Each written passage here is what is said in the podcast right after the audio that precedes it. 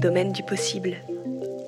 Le cheminement intime de femmes et d'hommes engagés pour transformer nos sociétés. Vivre avec la terre. Méthode de la ferme du Bec et Loin. Avec Perrine et Charles Hervé Gruyé. Alors que le XXe siècle fut celui de la quasi-disparition des paysans, c'est au début du XXIe qu'un marin rencontre une juriste. Après 20 années passées à voyager chacun de leur côté, ils décident de s'ancrer et de s'enterrer, au sens de mettre en terre, de cultiver leurs produits dans une logique d'autosuffisance. Perrine et Charles Hervé Gruyé fondent alors la ferme du Bec et Loin, dans l'Eure. Autodidactes, ils ont cherché dans les livres du vaste monde la meilleure manière de produire en régénérant la terre, principe de base de la permaculture. Accompagnés par des scientifiques, ils ont fait prospérer cette ferme qui accueille chaque année nombre d'aspirants au changement. Ce petit miracle, ils le racontent dans leur livre Permaculture, guérir la terre, nourrir les hommes, paru dans la collection Domaine du possible chez Actes Sud. Bonjour à vous deux. Bonjour. Bienvenue.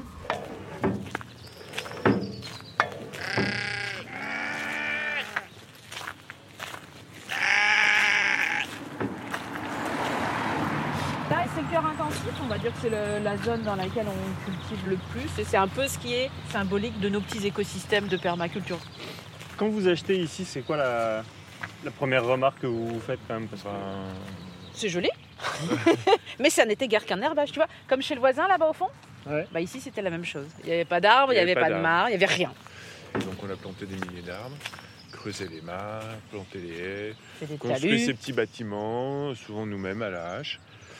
Et du coup, ça donne un paysage beaucoup plus dense. Et vous avez acheté en fait sur un coup de tête. Bah, en fait, c'est Charles qui a acheté. Il a acheté la maison euh, avant même qu'on se connaisse. Mais cet herbage, typiquement, il ne nous appartenait pas. On a, on a acheté petit à petit, si tu veux, euh, un petit lopin de terre par-ci, un peu de bois par-là, etc., etc. Donc, on a acheté ça sans même avoir l'idée de faire une ferme. Même quand on a acheté cet herbage, on n'avait pas du tout en en tête l'idée de faire une ferme. On était dans une logique d'autosuffisance familiale. Tu vois et puis un beau jour, bah, le petit jardin familial a été trop petit pour faire les pommes de terre, donc on est venu les faire ici. Alors que ça, c'était un herbage euh, pour les poneys euh, des filles aînées de Charles et, et rien d'autre. Tu vois, dans l'idée, il n'y avait pas de prédestination, il n'y avait aucune anticipation. Et elle est arrivée à taille adulte là, la ferme, ou on peut encore la faire grandir du coup? Ouais, tu, tu peux toujours faire grandir, mais déjà elle est trop grande par Ouais. rapport à nos besoins. Ici, on est dans le cœur intensif, mais là-bas, on a investi une parcelle de 3 hectares et demi pour créer ce qu'on appelle un paysage de résilience. C'est-à-dire qu'on on voulait tester un système un peu plus vaste qu'une micro-ferme. Donc, euh, le site sur lequel on est fait 5 hectares, et ces 5 hectares ont été totalement investis avec la plantation de milliers de milliers et de milliers d'arbres fruitiers notamment, des corridors de biodiversité. Et puis, on voulait tester les potentialités de la ferme pour nourrir, euh, je dirais, la communauté locale en cas de crise, en cas de collapse, en cas de choc quoi, pour notre société. Et on voulait euh, rendre la ferme capable de nourrir la communauté locale sans pétrole. Et c'est pour ça qu'on teste plein de choses. Donc il y a des fruits, il y a des petits fruits, il y a les légumes, il y a les céréales jardinées comme ceux qui sont là, il y a des céréales euh, de plein champ qui sont cultivées avec un cheval de trait. Il y a de l'élevage aussi, ce qui fait que potentiellement... élevage. Mm. Voilà, petit élevage, on a une quarantaine de moutons. Ce qui fait que potentiellement la ferme peut produire beaucoup beaucoup de nourriture sans pétrole sur euh, très peu d'espace.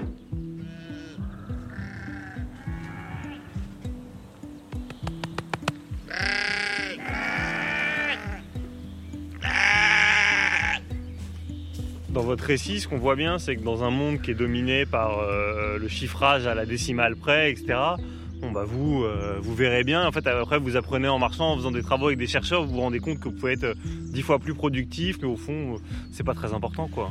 Ce qu'on a pu constater en tout cas, c'est que prendre la nature pour modèle, c'est une démarche qui est vraiment ultra fascinante et positive, parce qu'on a l'impression d'être gagnant sur tous les plans. Nous, on avait la volonté de produire sans énergie fossile, et au début, on voulait produire en faisant le moins de mal possible euh, à notre euh, environnement naturel. Et puis au fil des années, ce qui a été assez fabuleux, on s'est aperçu que on pouvait produire en faisant du bien à la nature. On pouvait concilier euh, nourrir les êtres humains et en même temps régénérer notre écosystème.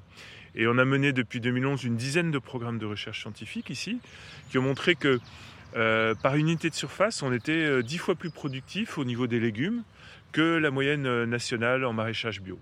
Mais que dans le même temps, la fertilité de ces parcelles très très intensément cultivées s'améliorait extrêmement vite. on a eu un taux de séquestration de carbone organique jusqu'à plus 10% par an. Et puis, on avait plus de minéraux biodisponibles, beaucoup plus de vers de terre. Donc, euh, la ferme est vraiment un puits de carbone. Et c'est euh, important, quoi, à notre époque. Et puis, ça ne s'arrête pas là. On, a pu voir que le fait d'arriver à cultiver plus sur moins d'espace, ça libère de l'espace. C'est-à-dire que là, tu vois, les jardins maraîchers, ils sont là, sur l'île Jardin, dans la serre. Mais tout le reste du territoire, c'est pour les arbres, c'est pour les animaux, pour les haies, pour les mares. Du coup, il y a plein de niches écologiques. Et la ferme est devenue au fil des ans une vraie oasis de biodiversité. Et il y a eu des études sur les oiseaux qui ont montré qu'on avait une soixantaine d'espèces avec des espèces rares et menacées qui nichaient sur la ferme. Il y a eu pendant plusieurs années une étude sur les abeilles sauvages. Donc on accueille une quarantaine d'espèces d'abeilles sauvages, euh, etc. Ce qui fait que c'est bon pour les humains, mais c'est aussi bon pour les oiseaux, pour les vers de terre, pour les abeilles. C'est bon pour le climat. Euh, on a un meilleur cadre de vie parce que c'est beau. Et euh, la production qui en sort est vraiment de, très haute qualité. Hein. Beaucoup de chefs étoilés ont recherché nos légumes. Et du coup, on se dit, bah, on cherche encore l'erreur, quoi. On se dit, mais on est gagnant sur tous les plans. Et en plus, c'est plus rentable d'un point de vue économique. ça, ça a été un peu la grande révélation pour nous, c'est de se dire que si tu es performant écologiquement, eh bien, tu l'es économiquement. Et ça, on s'en est rendu compte, je ne sais pas, il y a, a 5-6 ans, et ça nous a fait vraiment tilt à contre-recourant complet avec ce qu'on dit aujourd'hui de l'agriculture, qui est souvent opposée à l'environnement. Et là, c'est si tu es bon en termes d'environnement, si tu installes des services écosystémiques, eh bien à ce moment-là, ça produit, ça produit bien. Tu arrives à tout équilibrer. C'est comme ça que tu as moins de maladies, moins de ravageurs. Ils sont tous là, hein, les ravageurs ou les maladies. Ils sont tous présents parce que dans un écosystème qui est diversifié et qui se porte bien, de toute façon, tu as des maladies et des ravageurs. Mais avec la grande diversité qu'on a installée, eh bien, on est moins victime des dommages euh, générés par toutes ces maladies et ces ravageurs. Donc, euh, je ne sais pas si on pourrait euh, appliquer cette image-là à la société. Moi, j'adorerais. Mais plus tu as biodiversité dans un système, plus il s'équilibre tu vois. Donc ça, c'est assez génial.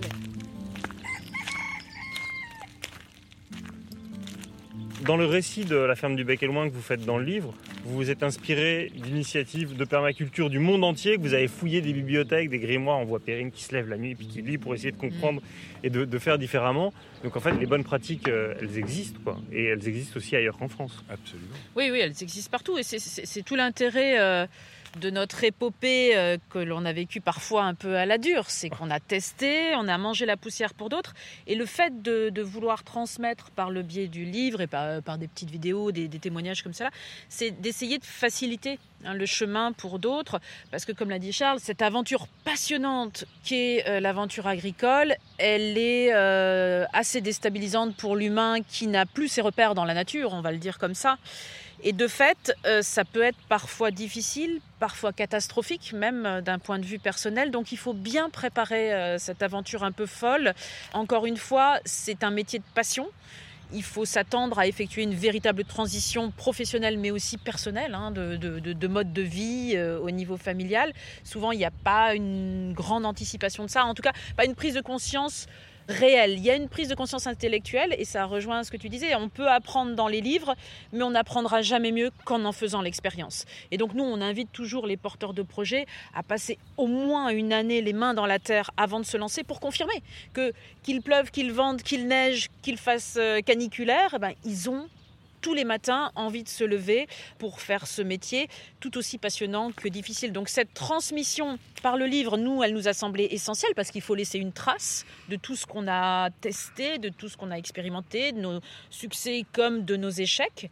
Mais encore une fois, il n'y a rien de plus vrai que de faire en fait. Attention, on va vous sortir les binettes pour désherber. Hein. T'as vu lui, Charles? Parce qu'il est, euh, hein. parce qu'il est, il est abrité de la serre et du coup il, est, il est vachement chaud. c'est peu précoce. Ouais, peu précoce. On arrive à la serre. Donc derrière nous, la petite île. Ouais, le jardin. On vient de passer devant la, la serre atelier avec tous les outils. Ça, c'est les cultures de blé jardiné. C'est une étude qu'on mène avec l'INRA sur une manière de cultiver le blé manuellement euh, qui remonte à la haute antiquité et qui serait peut-être très productive. L'avenir nous le dira. On va arriver dans la serre. Attention, ça va être un microclimat un petit peu différent. Alors, il fait très bon. Il fait très très bon. Il qui est un énorme chien. Et voilà Bibi, le chat qui garde la serre, il habite ici. Alors lui, il a un rôle important, c'est de faire la chasse aux petits campagnols pour euh, protéger nos cultures. Ben, on va se poser là, Ouais. à côté des tomates. Nickel. Cette serre ressemble pas trop aux serres habituelles parce qu'il y a là aussi un mélange de plein plein plein de végétaux. Il y a une sorte de petite forêt euh, tropicale avec figuiers, orangers, etc. Il y a plusieurs mares dans la serre, il y a des vignes, il y a ces bacs surélevés. Ça, c'est ce qu'on appelle une couche chaude. C'est un tas de fumier qui chauffe. C'est une, technique du 19e. Et c'est un peu une constante à la ferme, c'est-à-dire que on, on croise des techniques d'autrefois, d'une agriculture pré-industrielle. Et en même temps, on est ultra connecté au monde de la recherche scientifique d'aujourd'hui. Donc, euh, par exemple, les fleurs, les mares, dans la serre, c'est issu de, des travaux qu'on a menés sur la biodiversité, notamment sur les abeilles sauvages. Et j'aperçois une abeille là sur un oranger. On a des bourdons déjà depuis plusieurs semaines dans la serre, donc les pollinisateurs rentrent naturellement. Et du coup, on a une serre qui est plus efficace d'un point de vue écologique. Et puis, ça fait une sorte de petit milieu vachement agréable aussi. On a beaucoup de plaisir, nous, à y travailler. Alors quand on vous voit dans, cette serre, on a l'impression que vous êtes né dans cette ferme, que toute votre vie se résume à cette ferme. En réalité, vous l'avez euh, acquis il y, a, il y a une quinzaine d'années. Vous avez euh, vécu avant. Je vais peut-être commencer avec vous, Perrine. Euh, avant, vous aviez un métier de, juriste qui vous faisait euh, voyager euh, partout dans le monde. Donc je parle évidemment d'avant le Covid, puisqu'on on voyageait très facilement, notamment beaucoup en Asie. Ça vous nourrissait euh, financièrement, mais, mais aussi intellectuellement. Pourquoi est-ce que vous avez arrêté? Euh, ça me nourrissait intellectuellement, mais j'étais quand même en quête de sens dans ma précédente carrière. Et je voyageais pas tant que ça. Moi, j'ai plus vécu là où je travaillais. Donc, j'ai vécu à Tokyo, j'ai vécu à Hong Kong. Euh, J'aimais beaucoup ça, en fait, être immergé dans d'autres cultures, euh, pratiquer d'autres langues au quotidien. Ça fait vraiment partie de moi. Il me manquait cependant un sens, le, le- pourquoi je me lève tous les matins, à quoi ça sert. et ça, quand j'ai rencontré Charles, et avant même que nous ne pensions euh, devenir agriculteurs, j'avais cette interrogation en moi et cette recherche un peu désespérée, on va dire, mais je, je cherchais déjà, je m'interrogeais beaucoup en fait. Donc, quand on s'est rencontrés, la première démarche a été l'autosuffisance et paradoxalement pour moi, euh, ça tombait sous le sens parce que j'avais vécu dans des mégalopoles. J'ai beaucoup aimé hein, ma vie, euh, surtout à Tokyo d'ailleurs. Euh, mais euh, là encore, j'avais, je pense, ignoré ce besoin très fort de reliance à la nature qui, était en moi. J'étais occupée dans d'autres sphères, j'étais occupée dans la sphère intellectuelle notamment. Mais quand je suis arrivée ici, quasiment du jour au lendemain, hein, donc le contraste a été fort entre ces grandes villes et le bec et loin euh, village de 400 habitants, un peu au milieu de nulle part, comme diraient certains.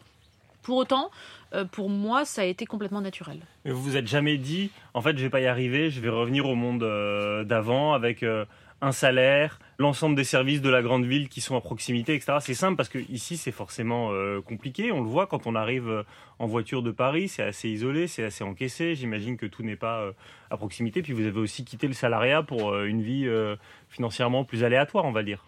Elle a beaucoup râlé, hein.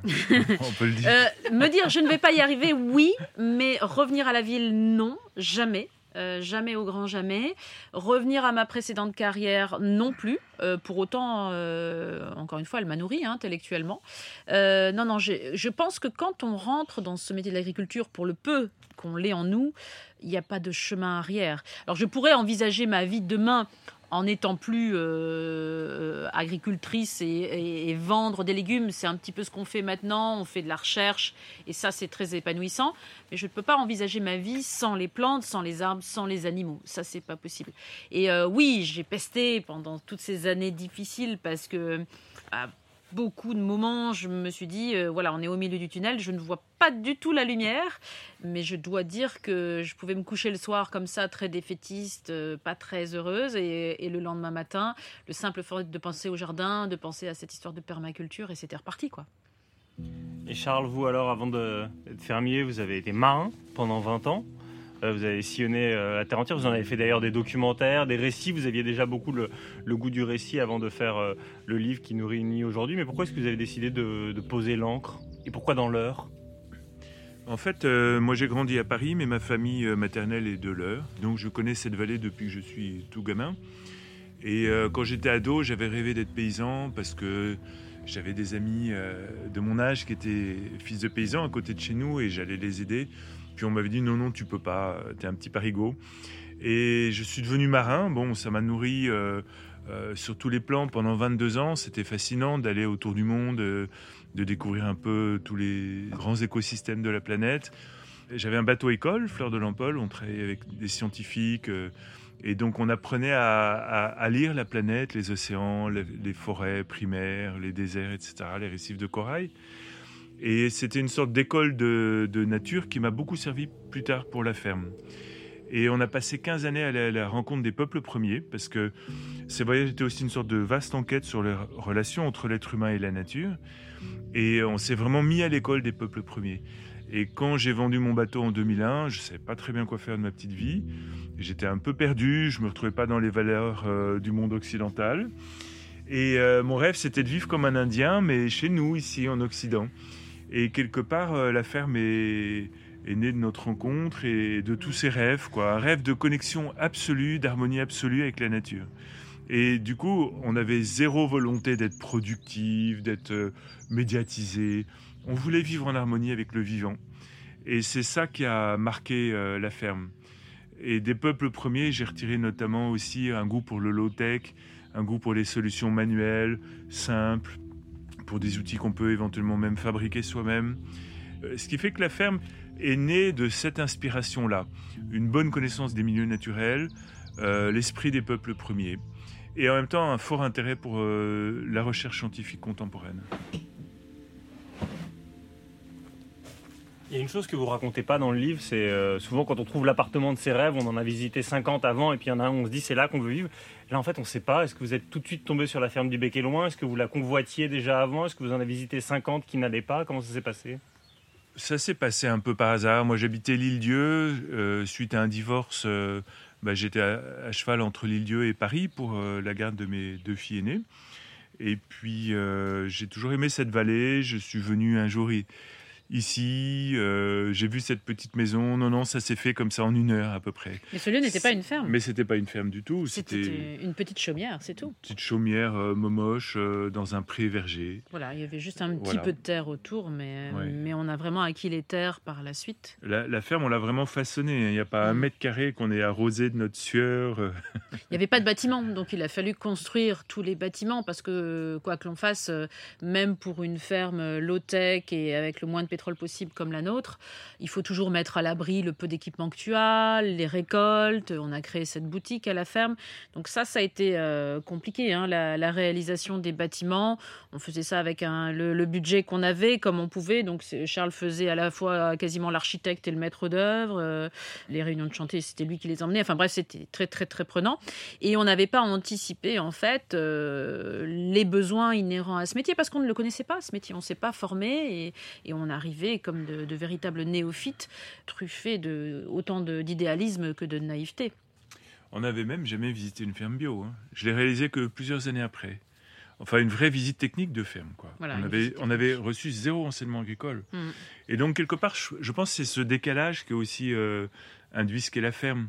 L'envie de mm. s'inspirer de formes du passé, de s'inspirer de formes d'agriculture des pays du Sud, dont aucun occidental euh, ne s'inspire jamais l'envie d'être petit, l'envie de faire à la main, tout ça est totalement décalé par rapport à l'agriculture dominante. Et en même temps, cette connexion avec le monde de la recherche.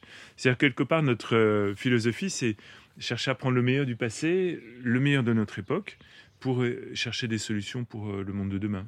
Et de fait, il a fallu qu'on réalise une, une synthèse technique qui correspondait à ce que l'on souhaitait faire et qui correspondait à ce que nous sommes, tous les deux. Et ce qui est surprenant, c'est que ça marchait vachement vite en fait. C'est-à-dire qu'on est parti niveau zéro et en quelques années, on a eu des bons résultats. Pourquoi? Parce que on a mis en synergie euh, un peu les meilleures pratiques d'agriculture naturelle qu'on avait pu glaner autour du monde. Et euh, chacune euh, isolément était déjà très efficace. Mais alors mise en synergie avec en mm. plus le, le, cadre conceptuel qu'offre la permaculture, bah, en, en peu d'années, bien que ça soit une voie assez nouvelle, et ben ça a donné des super résultats.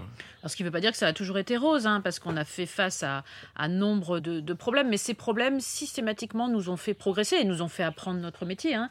On, raconte toujours qu'au tout début, on avait notamment un gros problème avec les limaces. Ça peut paraître anodin, mais d'avoir énormément de limaces sur un lieu qui produit du légume, euh, ça fait qu'économiquement parlant, à la fin du mois, euh, quand tu n'as plus de salade à vendre parce qu'elles ont toutes été dévorées par les limaces, tu tires la langue. Hein, euh, c'est pas évident. Et ces fameuses limaces ont été tellement problématiques qu'elles nous ont poussé dans nos retranchements. Il a fallu qu'on comprenne pourquoi elles étaient là. Est-ce qu'on avait fait quelque chose qui induisait une présence, mais véritablement en masse, une présence anormale hein, de, ces limaces? Et c'est grâce à ces limaces, finalement, que moi j'ai compris le sol, j'ai compris le rôle des micro-organismes dans le sol. Donc tu vois, chaque problème, en fait, nous a tellement confrontés, nous faisait nous dépasser, finalement, et, chercher des solutions. Et c'est cette, cette synthèse d'apprentissage et de solutions qui a fait euh, euh, qu'on a réussi, finalement, à faire ce qu'on a fait.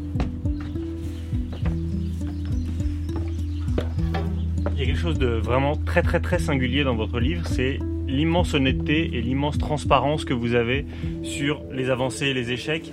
Et en fait, vous expliquez bien que pendant les premières années, la ferme n'est pas du tout rentable et vous en sortez avec vos économies de juriste, avec vos droits d'auteur, vos documentaires, etc. Pourquoi est-ce que vous avez continué, persévéré, alors que vous auriez pu retourner à une vie citadine, à faire autre chose en fait? Euh, je pense qu'il n'y a pas une erreur qu'on n'ait pas commise. je on confirme. A, on, a, on, a, fait toutes les conneries possibles, mais on a beaucoup appris. On, apprend, on continue, c'est ça qui est fun. A, Nelson Mandela disait euh, Je connais pas l'échec. Si je ne remporte pas la victoire, j'apprends. Et c'est vrai que chaque euh, erreur est une occasion d'apprentissage. Et ça nous a beaucoup servi dans nos formations parce que on se sent tellement proche des gens qui démarrent, euh, de tous ces citadins bien intentionnés qui arrivent avec des étoiles dans les yeux en disant je vais devenir paysan. On les regarde euh, avec beaucoup de sympathie parce qu'on se dit bah oui c'est nous il y a 15 ans. Et en même temps on se dit attention Coco c'est un parcours semé d'embûches quoi. Nous on n'a pas abandonné parce que c'est tellement passionnant. Mm. C'est extrêmement difficile mais c'est extrêmement passionnant. Pourquoi? Parce que tu travailles avec le vivant. Et c'est même pas du travail, tu vois, c'est la magie du vivant.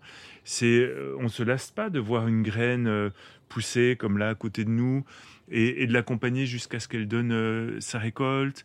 C'est fascinant. C'est la magie du vivant. C'est un miracle quotidien, quoi. Et même des trucs aussi bêtes que d'aller nourrir les poules tous les jours et récolter les œufs dans les, dans les nids. Ben moi, je m'en lasse pas. Voir les agneaux à chaque printemps, voir la floraison des fruitiers comme en ce moment c'est juste magique, quoi. Donc c'est trop beau. Voir nager les truites euh, dans la rivière chaque fois qu'on passe le pont, euh, euh, voir toute cette biodiversité qui s'installe, tous ces oiseaux magnifiques. On vit au cœur d'un miracle, quoi. Juste puisque tu le disais, il y a beaucoup de citadins qui disent voilà, je veux tout plaquer, je veux faire un, un retour à la terre, un peu comme après 68. Il y a forcément des risques de désillusion. Donc vous leur dites quoi aux néo-citadins qui arrivent et qui vous disent est-ce que c'est est -ce simple Vous leur dites quoi? Ben, je, je, pense que pendant toutes ces années où on a formé des gens, notre rôle, c'était de continuer à les laisser rêver, mais en même temps les ancrer dans la réalité, leur mettre les pieds bien dans la terre, quoi. Parce que encore une fois, c'est une activité absolument passionnante, mais c'est un métier difficile. C'est pour ça qu'on dit aux porteurs de projets de bien se préparer, parce qu'on voit hein, les projets qui ont achoppé ces dernières années euh, souvent se soldent par des séparations, des burn-out, enfin vraiment émotionnellement et personnellement on ne sort pas indemne d'un échec en agriculture. C'est pour cette raison qu'il faut bien préparer le chemin. Il est merveilleux ce chemin, mais c'est véritablement un changement de vie complet. Euh, et donc il faut être prêt à ça. Et ceux qui veulent vraiment aller jusqu'au bout, notre travail, c'est de leur dire voilà, euh, il y a un point de départ, il y a un point d'arrivée. En fait, le point d'arrivée, on n'y est jamais, ça ne se termine jamais. Voilà pourquoi c'est passionnant. Hein, d'ailleurs, ce métier, c'est qu'on n'a jamais tout vu, tout compris. C'est pas possible de tout savoir. Et euh, notre job, c'est de les amener dans une progression lente mais certaine vers quelque chose qui va faire qu'ils seront bien dans leurs bottes, comme on dit euh, dans, dans, le milieu agricole, et surtout bien centrés en tant qu'être humain, parce qu'il ne faut pas qu'il y ait de distorsion entre le rêve, la réalité du cauchemar qu'ils peuvent éventuellement vivre au quotidien, et surtout euh, l'aventure familiale. Et, euh, et, ça, on veille beaucoup à ça. On l'a vécu nous-mêmes, hein, ça a été très très difficile, même familialement parlant. Et donc, on, essaye, tant que faire se peut, d'accompagner le mieux possible les, gens à, à travers ce cheminement.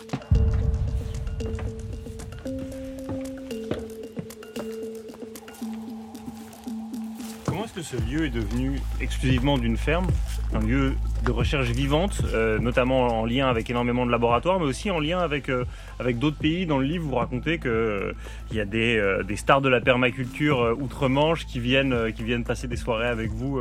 Pourquoi est-ce que tout d'un coup, cette petite parcelle dans l'heure s'est fait connaître dans le monde entier? Ben C'est assez bizarre parce qu'en en fait, nous, on n'a pas induit grand-chose. Je crois qu'il y a une force dans les intentions qu'on pose. Toi. Nous, on avait pour intention de chercher des solutions pour nos enfants, pour euh, les tiens, pour euh, les enfants du monde de demain. Mais humblement, quoi, les mains dans la terre. Et très vite, les scientifiques sont venus à nous, très vite, on nous a demandé d'organiser des formations, les médias sont venus, et revenus, et re-revenus. Alors on se disait, bon bah, au bout d'un moment, ils vont se lasser, ils vont aller voir ailleurs. Mais non, ça fait quand même pas mal d'années que ça dure.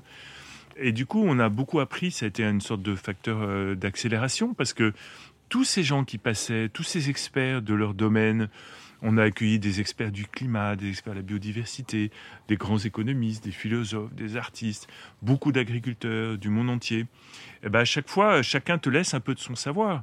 Et on échange et, il se passe quelque chose. Et nous, on a beaucoup grandi à travers toutes ces rencontres. Même à chacune de nos formations, on animait les formations, mais on apprenait autant que les stagiaires. Et maintenant, par exemple, on a un comité scientifique extraordinaire autour de nous, avec des gens vraiment merveilleux, euh, des sommités souvent de, l'agriculture bio, ou des gens comme Pablo Servigne, qu'on aime beaucoup, ou Gauthier Chapelle. Et bah, du coup, cette ferme, qui est une petite ferme privée, est devenue une sorte de laboratoire à ciel ouvert, avec une liberté absolue, c'est-à-dire que on peut explorer des thématiques qui sont trop avant-gardistes pour que les institutions s'y intéressent aujourd'hui euh, en interne, mais en même temps, on étudie ces thématiques avant-gardistes avec des spécialistes, des agronomes de ces institutions. Et il y a une sorte de synergie qui fait qu'on avance à, toute vitesse. Mais la première fois qu'il y a des agronomes de l'INRA, du CIRAD euh, qui viennent ici, ils comprennent pas ce que vous faites. Ils vous disent c'est pas comme ça qu'il faut faire. Non, en fait non. On a eu un regard très positif dès le début. Et ça c'est curieux parce que euh, on a accueilli des scientifiques dès 2009, dès 2010. Et la permaculture, on l'avait rencontrée qu'en 2008. Mm. Et on avait fait nos débuts euh, comme agriculteurs professionnels fin 2006. Donc c'était tout jeune et on était très tremblotants, pas du tout sûrs de nous. On était des agriculteurs débutants, des permaculteurs débutants. Et en fait, tous ces chercheurs et, ces grands pionniers de l'agriculture bio, comme Philippe Desbrosses, qui est toujours un ami euh, intime, eh ben, ne nous pas au nez. Parce qu'il y a une sorte de buzz qui a démarré à ce moment-là, qui avait une ferme qui avait l'air plus naturelle et plus productive. Ce qui peut sembler un peu antinomique. Mais les gens disaient, non, mais il y a beaucoup de légumes dans vos jardins quand même. Et nous, on n'avait aucun repère. Alors, on ne connaissait même pas les autres fermes. Alors, on disait, ah bon, tu crois? Et en fait, de tout ça est née l'idée d'un premier programme de recherche avec l'INRA et AgroParisTech, piloté par François Léger, à qui je voudrais rendre hommage notamment, parce que c'est un chercheur qui a cru en nous et qui nous accompagne depuis maintenant euh, dix ans. Et on a tellement appris à travers ce premier programme. Je crois que ça, c'est assez emblématique de, l'aventure ferme parce qu'on parle beaucoup de nous deux, euh, Charles et Perrine. Mais euh, cette ferme, c'est surtout et beaucoup de magnifiques rencontres, des gens qui sont venus à chaque fois à point nommé, avec une grande humilité. On parlait des scientifiques. Euh, moi, je me souviendrai toujours la première rencontre avec euh, Lydia et Claude Bourguignon, les, grands spécialistes du sol, qui sont arrivés ici. Moi, je m'attendais à ce qu'ils nous disent bon, bah, alors là, là, il faut faire comme ça. Là, vous avez fait ça, c'est pas bien. Il faut faire comme ça. Mais d'une humilité incroyable, complètement à l'écoute de ce que nous on avait observé, compris de notre sol, euh, nous posant plein de questions. Et j'ai trouvé en fait euh, à chaque fois la coopération et donc la complémentarité avec les scientifiques absolument incroyable et très humble avec des personnes qui n'étaient pas là pour juger, qui étaient là pour essayer de comprendre avec nous, d'avancer, euh, de faire avancer la cause, hein, parce qu'il ne s'agit pas que de la ferme du bec c'est comment est-ce qu'on peut faire progresser l'agriculture de façon générale. Et ça, c'est absolument génial tant qu'on peut garder des gens comme ça. Mais aujourd'hui encore, hein, tu vois, on travaille notamment sur l'étude blé jardiné, avec euh, des personnes absolument incroyables au sein de l'INRAE, qu'on pourrait penser être une institution un petit peu conventionnelle. Euh. mais on travaille avec ces gens-là sur une étude qui paraît abracadabrante, faire du blé uniquement à la main sur des petits espaces et essayer de prouver qu'avec ça, tu as une, véritable productivité qui s'approcherait de ce que tu fais aujourd'hui en mécanisé sur grande surface. C'est un challenge complètement fou. Pourquoi est-ce que des chercheurs aujourd'hui iraient, euh, tu vois, s'embêter avec des, des, trucs comme ça? Et pour autant, ça les passionne et on, on est épaulé, aidé à la fois dans nos réflexions, mais aussi dans nos cheminements et dans nos réflexions économiques aussi à certains moments, par des gens qui n'avaient qu'une envie, c'était de nous aider parce qu'ils ont cru en ce modèle, ils ont été séduits par la beauté du lieu, par la dynamique, par la philosophie, et qui ont envie que de tels modèles essaiment et, se répercutent un petit peu partout. Au-delà des scientifiques, il y a de plus en plus de gens qui viennent se former euh, aux techniques de, permaculture. Ici, chaque année, enfin, vous servez de pépinière, de pouponnière. Euh, c'est quoi le profil des gens qui viennent se fermer à la ferme du Bec et Loin Est-ce qu'ils sont de plus en plus jeunes? Est-ce qu'ils sont de plus en plus motivés? On a animé des formations pendant une quinzaine d'années. Je pense qu'on a accueilli euh, un bon 5000 personnes, avec des gens de tous horizons. Il y avait des gens, euh, entre guillemets, très éduqués, avec un assez haut niveau euh, professionnel, une, première vie déjà bien remplie à succès, et qui aspiraient à plus de sens. On a eu des pilotes de ligne, des polytechniciens, des docteurs en je sais pas quoi. Et puis aussi beaucoup de jeunes euh, qui ne se retrouvent pas dans les valeurs de notre société mercantile et qui veulent euh, se mettre les mains dedans pour euh, créer un, monde meilleur. quoi. Et donc, il y avait une belle mixité sociale. Maintenant, on ne propose plus ces formations depuis cette année parce qu'on a choisi de mettre le paquet sur la recherche et sur les livres. Parce que quelque part, avec toute la bonne volonté du monde, on n'accueillait jamais que quelques centaines de personnes par an. Et on s'est aperçu que les livres touchent des dizaines de milliers de personnes dans plein de pays différents. Et on s'est dit, euh, le temps qui nous reste et l'énergie qu'on a, eh ben, sera peut-être mieux employé à mener ces programmes de recherche et à les raconter sous forme de bouquins ou même de vidéos ou, de podcasts. Ou de podcasts, voilà, exactement. Parce que ça aura un effet démultiplicateur plus vaste. Et euh, d'où ce recentrage qui en déçoit euh, beaucoup, mais qui nous a semblé nécessaire. Et nécessaire aussi peut-être pour préserver notre équilibre familial, parce que la ferme, c'est un truc connu, euh, une icône que les gens adorent ou détestent d'ailleurs, mais c'est quand même avant tout pour nous notre lieu de vie, le lieu où on élève nos enfants. Et avoir euh, tant de dizaines de milliers de personnes qui passent pour visiter, t'interroger, etc. Au bout d'un moment, euh, t'as beau aimer les gens, c'est un peu trop, quoi. Et du coup, on a senti le besoin de se recentrer sur notre métier de paysan. Et cette transition, de toute façon, elle est arrivée à point nommé parce qu'aujourd'hui, on peut dire qu'en France, euh, alors il n'y a pas de chiffre officiel, mais on sait qu'il y a au moins, au minimum, plus de 200 micro-fermes un petit peu dans notre, dans notre sillage qui se sont créés. Et de fait, les gens qui veulent aller se former en mettant les mains dans la terre peuvent le faire ailleurs. Donc tu vois, il y a les bouquins pour la théorie, mais il y a aussi d'autres lieux euh, sur lesquels euh, faire ces expériences. Et puis, euh, là encore, cette transition, nous, on l'appelait de nos voeux depuis le début, parce que notre rêve initial, c'était véritablement l'autosuffisance.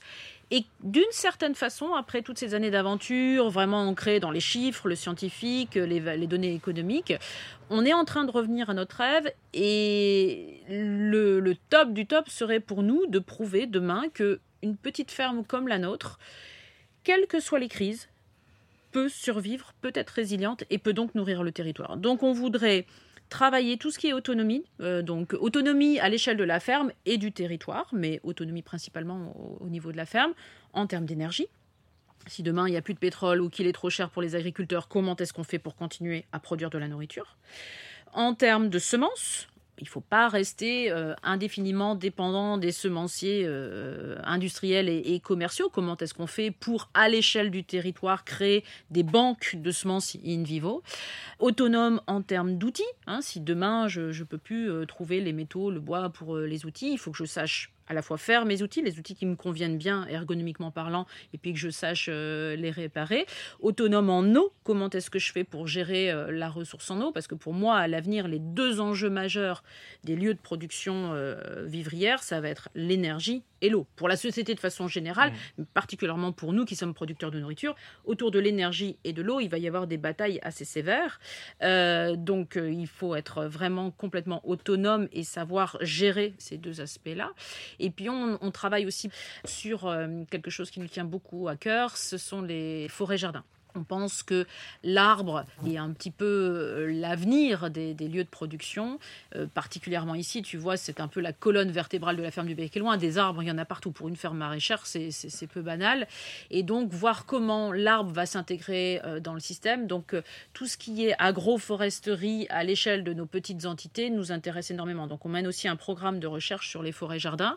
Et tu vois, autour de tous ces programmes-là, eh bien, on a envie de démontrer que dans 4-5 ans, peut-être, on est capable de dire oui, une petite ferme, une micro-ferme peut quelles que soient les crises qui vont euh, survenir dans la société, être autonome, continuer soit à créer de l'emploi et surtout à produire de la nourriture de façon complètement autonome. Qu'on manque d'énergie, qu'on manque d'eau par ailleurs, peu importe ces fermes-là, elles vont nourrir la société. Et ça, c'est un challenge à la fois qui nous plaît beaucoup, mais je te dis qui nous ramène à, la volonté et au rêve initial qu'on avait euh, en créant cette ferme et qui nous semble aussi et surtout répondre à une question absolument cruciale de notre société aujourd'hui.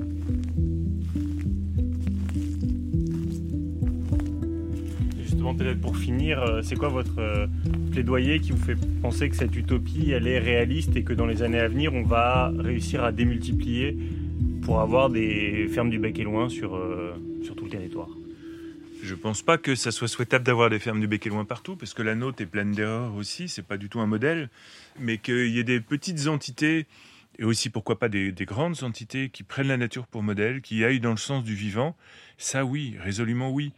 C'est quand même hallucinant de penser qu'on habite la seule planète vivante connue, et qu'on l'inonde de pesticides, de produits chimiques, qu'on détruise la vie aussi vite, quoi. Donc euh, chaque être humain est, est appelé à être un gardien de la vie et ça donne un sens à notre existence et c'est une tâche euh, merveilleuse que de prendre soin du vivant. Donc euh, notre petit défi au quotidien, c'est d'apprendre à, à, subvenir aux besoins des humains, bon en l'occurrence les besoins de nourriture puisqu'on est des paysans, mais aussi à prendre soin de toutes les autres formes de vie. Et je crois que de plus en plus de gens dans toutes les cultures du monde euh, s'ouvrent à cette vision que s'il y a un truc qui est important sur cette planète Terre, c'est la vie, quoi, parce que c'est la seule à porter la vie.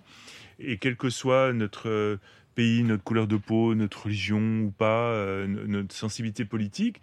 On est tous humains et on est tous concernés par euh, la préservation de la vie. Et je crois que si on veut euh, concilier nourrir l'humanité et guérir la terre, eh bien, il faut que davantage de personnes redeviennent paysans, paysannes. Et pas forcément de manière professionnelle, mais se reconnectent à cette fonction de production de nourriture. Je pense que dans le monde de demain, l'agriculture elle va largement se déprofessionnaliser. C'est le cas d'ailleurs dans beaucoup de pays en crise. Ça a été le cas lors de l'effondrement de l'URSS, ou en Grèce, ou à Cuba, etc. Quand il y a une crise majeure, les gens reviennent au potager, ils reviennent aux fondamentaux pour manger. On réalise que le smartphone ne se mange pas, que ta bagnole climatisée ne se mange pas non plus. Ah bon? Et que par contre, euh, les légumes et les fruits du jardin de, ta grand-mère, bah, ils deviennent d'autant plus précieux. quoi. Et, nous, on, voudrait contribuer à ce mouvement de retour à la terre-mère. Et euh, voilà, c'est notre rêve et c'est un beau rêve. Ça nous donne l'énergie pour se lever chaque matin.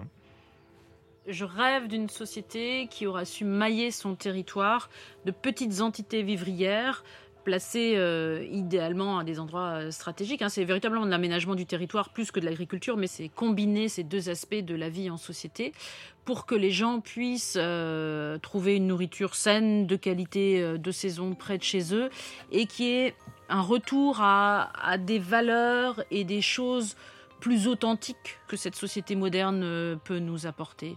Donc j'ai toujours mon militantisme politique qui revient, mais moi j'ai très envie, dans les années qui viennent, de, développer des systèmes agraires solidaires, hein, donc des, fermes de relativement grande taille avec différents types de production sur ces fermes et ces fermes seraient vraiment dédiées à nourrir euh, le territoire. Et j'espère, dans les mois qui viennent, euh, entamer un programme de recherche qui va synthétiser tous les résultats qu'on peut avoir euh, sur la ferme, mais aussi pouvoir transmettre ces données et prouver qu'un tel système est réalisable un petit peu partout. Merci beaucoup. Voilà, si un jour il y a un plan Marshall de la microagriculture qui se lance, il faut vous embaucher comme recruteur en chef. Vous êtes très très très persuasif. Merci Perrine et Charles. Merci, à, vous. Je crois que j'ai fait mes arrosages? Ouais, ça a besoin là. Ouais.